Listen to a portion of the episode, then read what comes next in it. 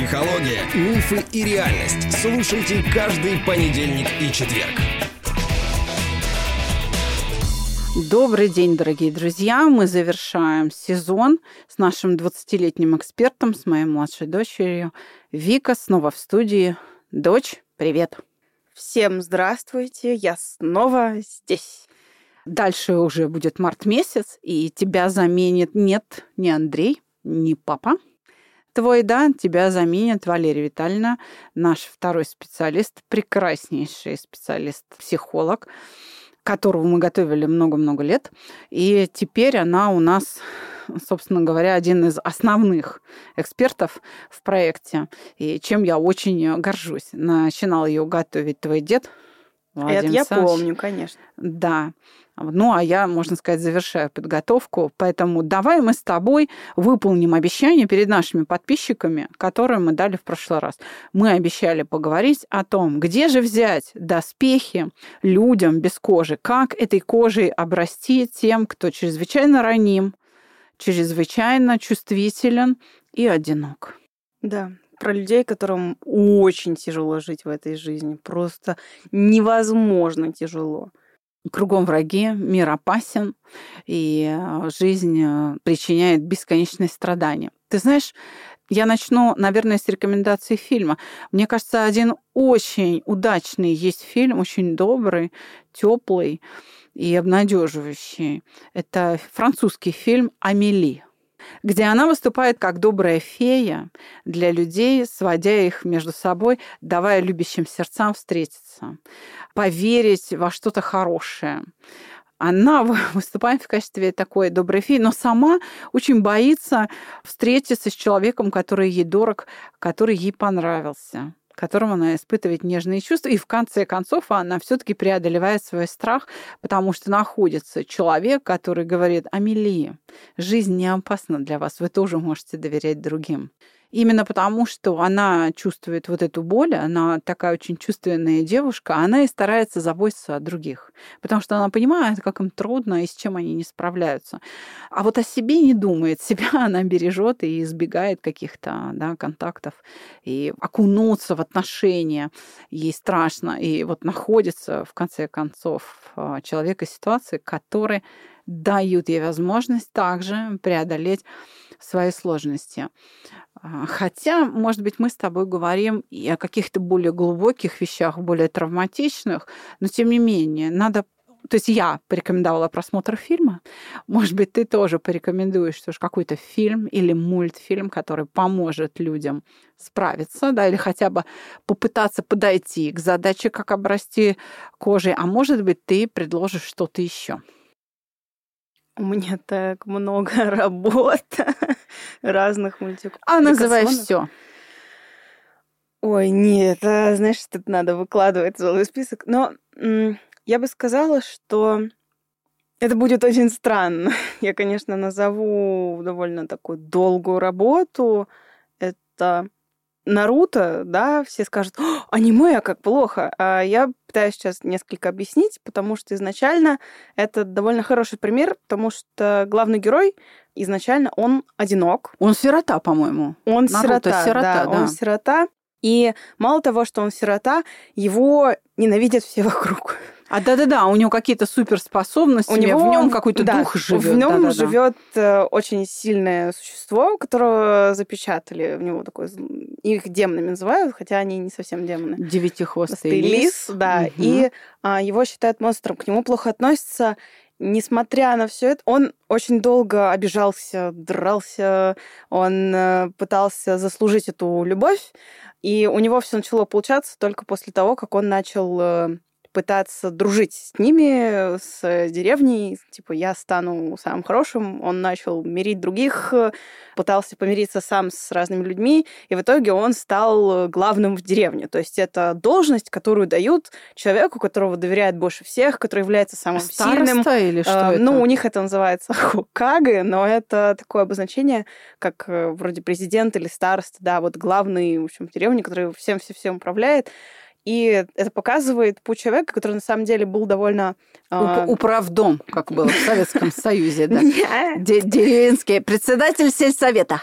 Ну, еще круче, они же там все ниндзя, они воины, то есть он еще и главнокомандующий, начальник. О, как. Угу, так. И у него там был друг, который, мне кажется, в моем представлении еще более ранимый человек, которого он э, попытался вернуть в деревню, и у него получилось, в конце концов, помочь этому своему другу. Поэтому оно взращивает очень много полезных чувств, что там не нужно сдаваться, что всегда нужно иметь э, много друзей, чтобы быть победителем. Мне, в принципе, Один нравится в поле эта не работа. воин, да. да. Это очень воодушевляющая такая история. Есть еще одна работа, но она уже не многосерийная, а просто полнометражное аниме, которое называется «Дитя чудовища». Там э, некоторым человеком без кожи я бы назвала второго главного героя, который является учителем первого героя.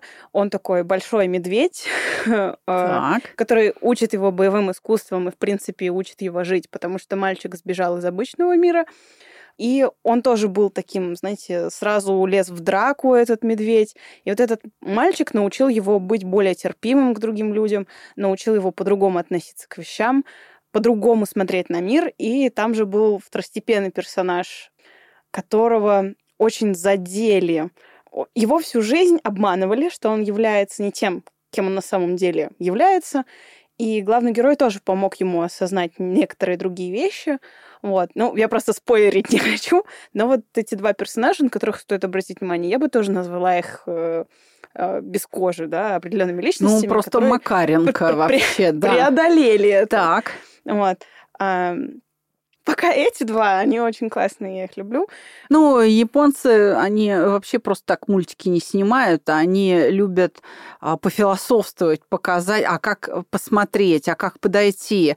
И они показывают развитие. И вот этот кропотливый путь перемен героев, они показывают э, ход мысли, причем он повторяется неоднократно, обсасывается со всех сторон, разжевывается, и их мультики имеют очень такое воспитательное значение. Все как-то на аниме... Ну, не все мультики, давайте так, не, Не все, да, но, Но- на аниме как-то вот э, все наши э, родители там мо- моего возраста, там 45, 50, 60 лет э, смотрят свысока очень, а ведь аниме это огромный пласт, там большое количество жанров, и нельзя вот так всех под одну гребенку мести. Есть очень фантастические вещи точные, Да. Да, которые очень мощные смыслы несут. Кстати, я думаю, что вот нам не мешало бы рисовать мультики, которые воспитывают, например, любовь к спорту. Я знаю, что у японцев есть супер популярный а, аниме какой-то мультсериал о стрельбе из лука,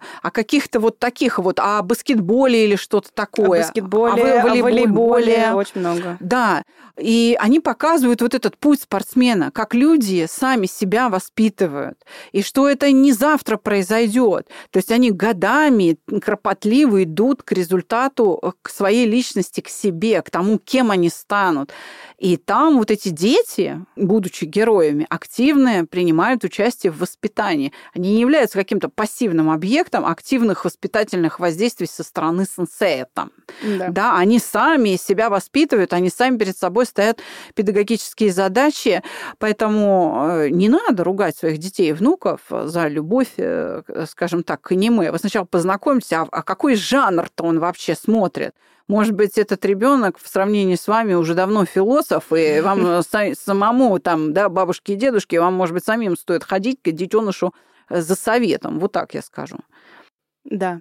А, Есть э, хорошая работа, например, «Ходячий замок», полнометражная, тоже считается классикой, крутая вещь.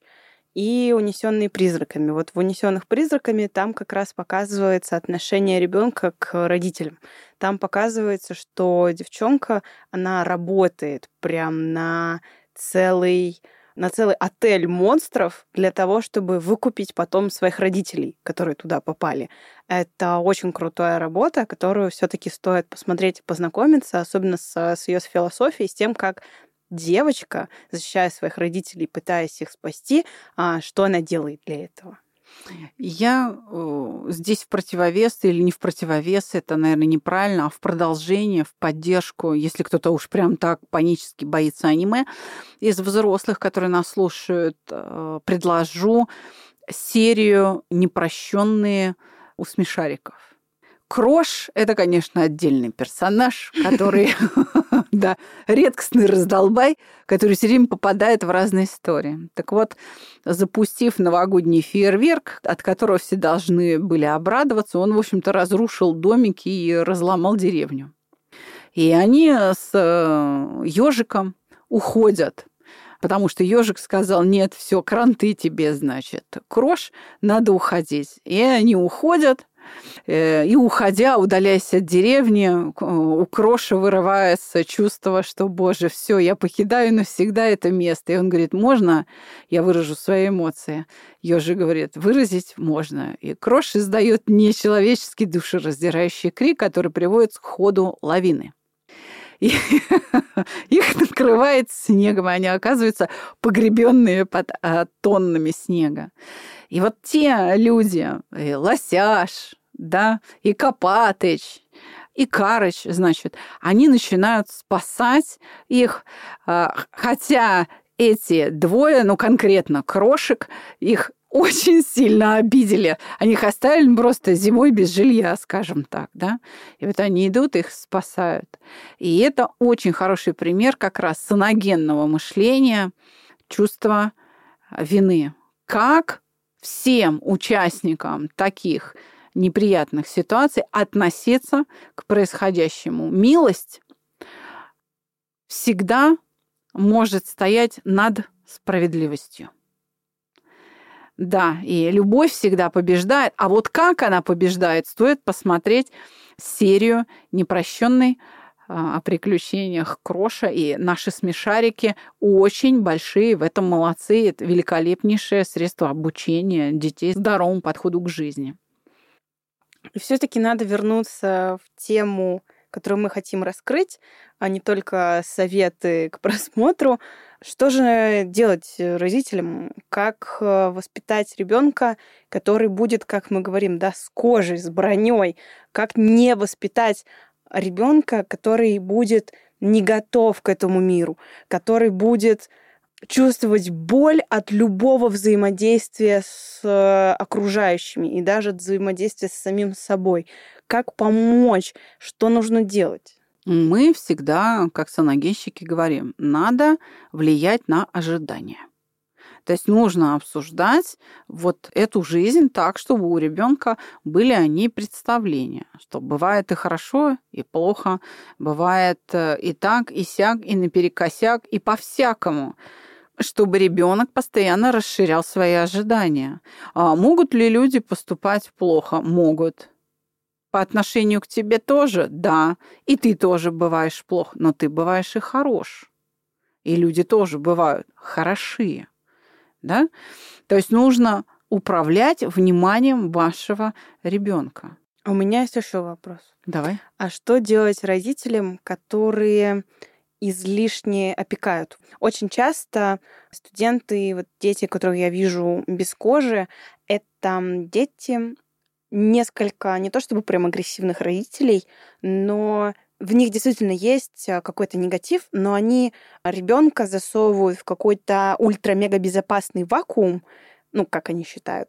И когда он из этого безопасного вакуума, в котором они его держат насильно, встречаются там, где нет этого их родителя и какая-то другая реальность, им становится невыносимо больно. Вот что нужно сказать этим родителям и что им нужно сделать со своими чувствами, да, чтобы не вгонять ребенка вот в это а, вот в этот безопасный вакуум, который является для него губительным на самом деле. Тревожность родителей – это, конечно, большая беда. С одной стороны, это тревожность, производная от любви. С другой стороны, любовь именно и должна помогать родителям осознавать, что, например, смелость и уверенность в себе формируются только в столкновении с проблемой. А если родитель считает, что смелость не нужна ребенку? Если они считают, что смелость ребенка не нужна, потому что у них есть они, да, вот, и типа раз... все же безопасно. Пока он рядом, все безопасно. Ему не нужно быть смелым. Да, надо вспомнить о том, что они сами не вечны. Вот, увы и ах, им надо вспомнить о том, что они не вечны, что они не смогут вечно ребенка уберегать. Это очень слабая позиция, которая и еще более слабым делает вашего ребенка, еще больше его ослабляет. Ну, давай вот логику такую предложу. Смотри, как формируется иммунитет? В стерильных условиях или в столкновении с инфекцией? С инфекцией, конечно. Как формируется выносливость? Лежа на диване или подвергая себя усталости? Ну, пока ты бегаешь, устаешь, конечно. Как формируется сила? Ну, если ты качаешь мышцы, ты Да, если ты берешь дополнительный вес, если ты нагружаешь мышцу дополнительной тяжестью, когда мышца работает не под собственным весом, а с дополнительной нагрузкой, правда? Гантелька там, ну не просто что-то тяжелое, правда? Да. Да. Как формируется интеллект? Когда ты начинаешь думать, решать задачки, читаешь и так далее. Значит, смелость формируется через опасность. Столкновение с опасностью. То есть, что сказать родителям, что вы, оберегая вот таким образом детей, свою функцию родительскую не исполняете? Мало того, вы делаете хуже. В конце концов, он находится, этот ребенок с вами не 24 на 7. И нельзя находиться с ним 24 на 7. Во-первых, помимо того, что это невозможно, да, я просто даже немного беспокоюсь и за родителей в том числе. Эта тревожность, она не дает им жить нормально. Они же начинают звонить ребенку постоянно, что-то у него спрашивать, требовать, э, давать ему какие-то дополнительные средства защиты. Это очень часто смущает ребенка, когда он уже сталкивается со школой. Ну, в классе же а, родитель не может сидеть да, угу. учителя выгонят его наверняка, вы никак не сможете находиться с ним 24 на 7. И он все равно сталкивается с социумом, в котором ему небезопасно, ему нехорошо. А потом он начинает приходить к вам и говорить, нет, я лучше не буду ходить в школу, я не буду делать то, мне там неприятно. И вы начинаете придумывать, что над ним там издеваются или что-то еще, а его реальность в школе отличается от реальности дома. Его не облизывают, не целуют по голове, не обнимают, не говорят, какой он классный, хороший, какой он здоровский. А, он встречается с другой реальностью. И даже Мало там... того, который ему ничем не угрожает, просто он ее так воспринимает. Да. То есть на самом деле ничего опасного и плохого. Может быть, его никто и не оскорбил вообще. Да. Никто даже не имел мысли его оскорбить. Но Просто он так воспринял, никто да. его за весь день ни разу не похвалил. Все для него да. это уже трагедия. Это для него трагедия. Что он не в центре внимания. А теперь представь себе, что в классе таких, ну, хорошо, не половина, но треть. Потом родители в чате удивляются, или даже дома сидя удивляются, какие-то странные вы стали. Мы, вот, нас из школы не вытащить, мы в школе все вместе дружили, а вы уже и парами даже не дружите, не то что всем классом. Ну как, ничего странного. Потому что класс состоит из вот таких, кто не умеет общаться. А главное? Да. Что делают? Как, как это же воспитывать? Ой, этот вот мальчик там э, такой вот, э, там, не знаю, игрушкой не поделился, мы не будем с ним играть, пойдем отсюда. Да, все время уводят, уводят, уводят от решения проблем. Боятся конфликтов и защищают ребенка там, где он и сам может за себя постоять. Вспомни себя в песочнице как происходили конфликты, когда мы с тобой, с вами выходили в песочницу играть. Ты, конечно, ко мне прибегала, ябедничала. Это нормально. Ребенок же должен узнать, а как ему действовать, кто ему скажет, кроме родителей. Конечно, ты прибегала, ябедничала и говорила, он мою лопатку взял, или он, э, там, не знаю, мои формочки взял, там, ведерко мое, он мои кулички растоптал. Э, что я тебе делала? Что я говорила? И вообще, если честно, у меня ощущение, что я помню, что ты ему сказала, ну, а ты сделай то же самое. Да, ты представляешь, я действительно говорил, ну и ты сломай. А знаешь для чего, как ты думаешь? Чтобы уметь давать сдачи? Нет. Чтобы ребенок тот увидел последствия чтобы он тоже с ними столкнулся. Потому что когда он увидел, что и его, значит, сломали, он что сделал? Он вышел на диалог. Он пришел и начал говорить. Он пришел не к тебе, правда, а он пришел ко мне ябедничать. А ваша девочка, а вот она сломала мой куличик. И тогда у меня появилась возможность, смотри, не ругать чужого ребенка, а поговорить с ним. Я начала ему задавать вопросы, и у него включилась голова. И вы потом прекрасно играли. Вот и все. А иногда ты говорила, ну, Да, мне- ведерко обратно. Да, да, да. Да, примерно так. Если тебе кто-то не давал, вот я, например, тебя учила делиться, да, говорю, ну, хочет он поиграть, а ты у него тоже можешь потом попросить. А ты говоришь, а я ему даю, а он мне не дает. А я тебе говорю, ну, может, он жадный, а может, он просто вот еще не готов. Давай подождем. У него сегодня плохое настроение. Будет у него хорошо, он тоже тебе даст. Вот. И я тебе давала, вам вообще, девчонки мои, давала возможность принимать решение самим. Кому давать, кому не давать и когда. И мы каждый раз это обсуждали. И когда там какая-нибудь бабушка возмущалась, что вот, чего это э, мой ребенок должен давать? И я говорю, ну, нет, конечно, он не обязан, собственно. Но вот обратите внимание, вот, вот давайте посидим, посмотрим. Вот мой ребенок делится, а вы вот своего ребенка учите делиться. То есть, а Мгм. как он будет взаимодействовать? Как он будет уже во взрослом состоянии взаимодействовать, что мир только вокруг него крутится? Таких И- людей называют жмотами. Жмутами, да. И вот если ты помнишь, у нас была бабушка в нашей песочнице, была бабушка, которая закрывала все вопросы ребенка. Вот что он не хочет, она тут же ему давала, а, не хочет делать, она тут же говорила, не делай. При том, что не очевидно было, что ребенок не хочет, он просто спрашивал. Да, да, да. Да, чем все закончилось, вспомни. Я плохо помню, но, по-моему, я его больше не видела. Да, там родители выгнали эту бабулю вместе с ребенком из нашей песочницы, потому что этот э, мальчик несколько лет, ну, мы же видели их, да, там выше, там, с двух лет в одной песочнице, наверное, до школы росли, да, потому что этот мальчик с этой бабушкой, он к шести, там, к пяти, к шести годам стал вот этой бабушкой. Он полностью усвоил ее поведение. Он приходил в песочницу, чтобы говорить всем детям, как они должны играть, как они должны себя вести, что носить, там, во что одеваться, да, чего они не должны делать. Давал им оценки. Он просто был маленькой бабкой-ворчушкой. Понятно. Да, и в итоге, а, ну, я тебе скажу, на чем там был конфликт.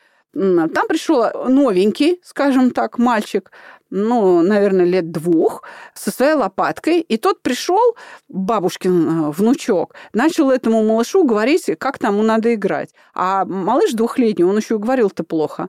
Он, значит, это слушал, слушал. Знаешь, что он сделал? Ну, ты, конечно, не помнишь. Он взял вот эту лопатку и начал бить этой лопаткой по голове, значит, бабушкиного внучка. Бабуля вскипела, Естественно, подпрыгнула мама этого мальчика. Ну, началась заварушка. Подключились родители, у них появился шанс, значит, за все там 3-4 года вот этого кошмара высказать бабуле, и он был, значит, с позором выгнан. Но ребенок заложник бабки. Да, он заложник этой ситуации. Да, ребенка очень было жалко. Мы потом все там, значит, все сетовали на это. Вот. Но бабуля получила по заслугам. И вот, собственно говоря, вот таких ошибок точно не надо совершать. А главное, это показывает, что дети в итоге огребают за поступки родителей. Ни, ни за что, да. То есть они несут ответственность, что называется, за отца, за бабку, за прабабку, потому что вот эта манера поведения передается через воспитание. Но именно и этот мальчик, вот бабушкин внучок, и считал себя, и бабка считала, что он вот до крайности ранимый, чувствительный, и все вокруг козлы, он один Д'Артаньян. Бедный несчастный. Да, в конце концов он таким стал. Я уверена в этом. Мой, как бы ребенок вот в плену этой системы координат. Так вот, э, что же делать родителям? Ну, надо воспитывать себя. Да, Вот. надо начать Да. Э, На этом моменте, видимо, должен быть сейчас рекламный ролик наших курсов по саногенному мышлению. Ну, а что еще мы можем предложить? Нужно научиться родителям справляться с эмоциями. Если вы Да. видите, что вы очень много пытаетесь э, участвовать э, в жизни ребенка, посмотрите на себя. А, Может, я нервничаю? А Что мне вот это, ну, откуда у меня такая вот потребность? Возможно, вам нужно все-таки начать как-то успокаиваться, или у вас что-то на работе. Мне кажется, очень часто а, такие дети вырастают у людей, которые занимают какую-то более-менее должность начальника, и, ну, я говорю про тех, кого я вижу вот э, среди студентов, потому что ребенок, например, сам не может открыть рот и сказать, что ему что-то не нравится. А, потому что, значит, у него для этого есть кто? мама, которая потом звонит и говорит, какие все козлы, и какая или какой бедный ребенок, да, у этой, значит, мамы. И то, как предъява выглядит, абсолютно походит, как э, значит, начальник ругает значит, подчиненного. Это еще какого-то плебея, вообще низкого рангового сотрудника. Угу. И, честно говоря, такое отношение, э, оно ну, вредит в первую очередь э, ребенку, потому что, ладно, администрация, она там найдет, что сделать, но этот ребенок, он все равно останется один. То есть у меня, Лучше не будет, У да. меня были ситуации, да, когда э, ребенок я узнавала о том, что он чувствует себя одиноко не от этого ребенка. И исправить такую ситуацию очень тяжело, потому что я не могу исправить ребенка. В случае, когда ребенок чувствует себя одиноко и не общается с другими, а аргументируя это тем, что это они со мной не общаются, она очень опасна. Потому что если э, ты хочешь общаться с кем-то, э, прояви первый интерес. Потому что это потребность твоя, она не чужая. А, особенно ну, если тебе одиноко, ты должен как-то... Ты должен решить эту проблему сам, да. что тебе одиноко. А, очень была группа такая, э, ребята вполне адекватные, а, которые, в принципе, были открыты к чему-то новому. И изначально а, общались вполне себе, там даже здоровались, работали в общих каких-то проектах, значит, а ребенок все равно чувствовал себя одиноким, а на всех обижался, о чем, конечно же, я узнала не через э, ребенка. Вот. Аргумент у родителя, значит, был такой не все дети могут, а, значит, об этом свободно говорить. Так значит, вы не научили. Да, э, Это и... что за позиция, значит, королевы на троне, которые должны подношения делать? Просто все э, на равных. Меня удивило в этом вопросе, что я хочу обратить внимание родителей. Хорошо, допустим, да, просто допустим, а не все дети должны, значит, уметь выражать свои эмоции. Допустим, да, предположим, хорошо. А значит, а как увидеть человеку ответственному за их безопасность наличие какой-то проблемы, если никто не может об этом сообщить. А, И лицо никак не отображает. Да, то есть э, эмоция абсолютно никакая, например, у этого ребенка. Она не выражена. Покерфейс, да. да? А, я могу оценить ситуацию там со стороны, но при этом я не нахожусь 24 на 7. Ну, то есть, если должна. ребенок плачет, э, грустит, жалуется, это было бы заметно. Понятно, что да, какая-то проблема, потому что ушла в туалет, рыдает. Ага, это видели, это понятно, страдания. Да, и как раз такие ситуации были, и они решались. Да, это, это такие ситуации решались. Ситуации нет, мне нечего решать мне, как ответственному лицу за все это, мне нечего решать. Невидимка. Ситуация У меня нету невидимка. ситуации, ее да. нет, чтобы ее решать. Поэтому хочу обратить внимание родителей, что если уж вы пытаетесь э, обезопасить своего ребенка, научите его хотя бы что-то выражать э, относительно его безопасности. То есть, если вы хотите, чтобы он чувствовал себя в безопасности везде, научите его выражать вот эту свою безопасность. Если ему что-то некомфортно, пусть он ее выразит хоть кому-то. Или подводить такого ребенка к людям, типа, вот ему ты можешь выражать, значит, свою безопасность да, э, ну да, дать ощущение. ему эту возможность, иначе он так и будет чувствовать себя одиноким, забитым и э, там плохим, он будет думать, что никто не хочет с ним дружить, потому что он сам не начинает общаться, он в этом процессе не участвует, он ничего не делает и чувствует себя одиноким. Не потому что все вокруг ведут себя так, словно они хотят избавиться. Нет. Очень часто в ситуациях, когда эти дети чувствуют себя одинокими, просто потому что другим действительно нет до них дела, потому что они неинтересны. Мы, как дети, да, мы общаемся с теми, с кем нам интересно. Человек молчит и не общается, с ним неинтересно. А самое главное, другие-то дети хорошо воспитаны, и они не будут навязываться. Если ребенок, находясь в коллективе, никак не демонстрирует заинтересованность в общении, Никто не будет ему навязываться. Никто не будет навязываться. Это неприятное чувство, они не хотят его испытывать. Потому это что нормально. они хорошо воспитаны. Это совершенно нормально. Да, и это нормально. Ты знаешь, мне всегда очень жаль, когда родители вот слепы. Они не могут иногда увидеть, что они что-то делают не так.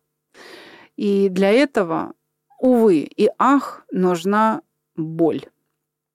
Вот, к сожалению, чтобы родители прозрели и увидели, что что-то они делают не так, нужно, чтобы было плохо на систематической основе с нарастанием проблемы.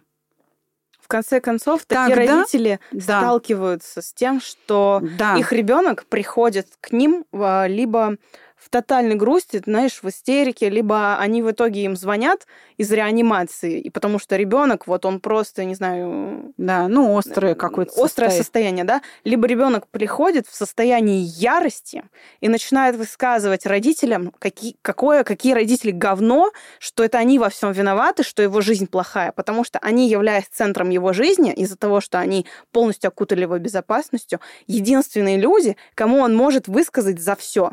И он это делает в какой-то момент. И он начинает винить их во всем, ненавидеть яростно. Он может начать их даже бить, кидаться вещами. И мое честное мнение, он может быть в этом прав. Потому что в какой-то момент, если э, человек осознал все действия родителей, да, в, он попал в какую-то среду, которая ему показала, что он сам ответственен за все это, а а он осознает, что он не мог взять эту ответственность, и когда он ее получил, Что его не научили. он может да. выразить все это только единственным людям, которые не позволяли ему жить по факту. Тогда второй вариант очень даже желательный, потому что это говорит о том, что психический ресурс еще сохранный. Надо принять эту вину родителям, прям покаяться и начать исправлять ошибку, потому что ребенок с благодарностью примет другой стиль воспитания. Он пойдет в эту опасность, чтобы почувствовать себя живым, И почувствовать, что он сам ответственен за свою жизнь. свою силу почувствовать. Да. А в ситуации острой какой-то, когда, наоборот, э, плачет Апатия, да. и говорит, а, э, в этом случае ребенок будет обвинять, я ненавижу свою жизнь, у меня все так плохо, я такой несчастный. Чаще всего такие в итоге начинают, ну, давай будем честными и скажем, что они заканчивают в дурке, они заканчивают наркоманами или алкоголиками, потому что они, например, настолько условно благодарны и считают родителей а, высшей силой их безопасности, что они начинают скатываться в другое состояние, и это допустить Они, нельзя. они берут ответственность на себя. Да. Да, и, и занимаются самоедством, и добивают себя. К сожалению, да. Но, опять же, технологии проекта «Чувство покоя» справляются с этим. Если у родителей хватает, скажем, скорости реакции подхватить ребенка в охапку и при, привести его к нам, вот такого потерянного. Но да, это тяжелые варианты, но, опять же, мы справляемся с ними. Спасибо тебе большое за, за эти идеи, они очень ценные, да. Я еще хочу немножко напугать таких родителей, если они нас слышат. Еще напугать? Да. А, Ну, давай. Такие дети могут закончить самоубийством. А у нас Россия второе или третье место в мире занимает по подростковым суицидам. Вы понимаете, да, что мы, статистика очень печальная, за- да. по-моему, 18 или 19 год, где-то там в районе, мы даже обогнали Японию. Японию, которая держала место первым там делом кучу лет из-за того, что они там работяги ужасные и вообще у них там Да-да-да. школьный буллинг это тотальная проблема какая-то. Вы представляете? При том, что уровень буллинга, по сути, в России был рассчитан гораздо ниже, чем в Японии, не при- причина была не буллинг, понимаете? И это очень опасно. Я хочу обратить внимание, что если вы хотите обезопасить ребенка, перестаньте так себя вести. Иначе он, закон... он может, реально может закончить жизнь самоубийством, потому что он столкнется с реальностью, где ему могли сказать, там, там, мне не нравится твой прикид, и он пойдет, прыгнет с крыши. Потому что вы полностью своей заботой и любовью Ободрали с него кожу. ободрали реально с него всю кожу, и эта ситуация могла не стоить выеденного яйца в адекватном понимании человека, который находится, да, с кожей, с броней, как мы говорим, а для него боль, она всегда. То есть, если представить, что мы сдираем там с себя кожу, нам будет больно просто стоять и ничего не делать, потому что ветер будет нас касаться, мы будем это чувствовать. И я хочу обратить внимание, что вот чем это опасно на самом деле. Смертью. И а, да, я сейчас специально вас запугиваю для того, чтобы вы поняли, что вам нужно обратить на себя внимание и сказать себе, я должен научиться успокаиваться. Ради безопасности этого ребенка я должен его учить быть в этой опасности, для того, чтобы вот этим не закончилось. Так вот, главная мысль этого эпизода в том, что избыток любви не менее вреден, Чем ее отсутствие. чем ее недостаток. Вернее так, ваша родительская любовь должна быть выражена не в стерилизации условий, а в укреплении дитя. А для этого вам нужно привести в порядок себя и подавать этот пример. Ребенок должен встраиваться в эту жизнь, а не избегать ее. С вами была Виктория Капецкая и Александра Капецкая. Мы заканчиваем серию выпусков о воспитании детей. Всего вам доброго. До свидания. Возможно, мы еще услышимся.